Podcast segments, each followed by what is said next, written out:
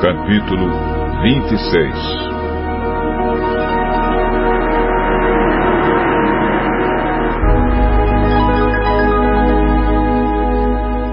Então Jó, em resposta, disse: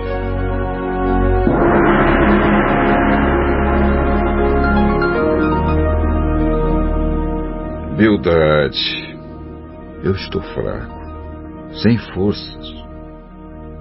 Como você me ajuda e me consola.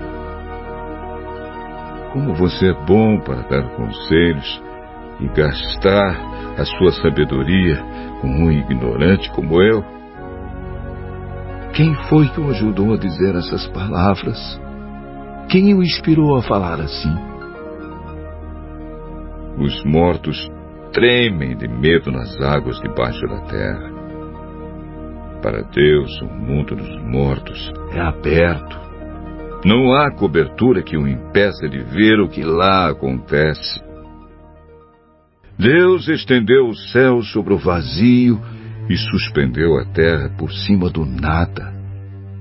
Ele prende a água nas nuvens e elas não se rasgam com seu peso. Ele cobre a cara da lua cheia, estendendo sobre ela uma nuvem. Deus separou a luz da escuridão por meio de um círculo desenhado no mar. Quando ele ameaça as colunas que sustentam o céu, elas se assustam e tremem de medo. Com o seu poder, Deus dominou o mar. Com a sua inteligência, derrotou o monstro Raabe com o seu sopro, Deus limpou o céu e com a sua mão matou a serpente fugitiva. Mas essas coisas são apenas uma amostra, um eco bem fraco do que Deus é capaz de fazer. Quem pode compreender a verdadeira grandeza do seu poder?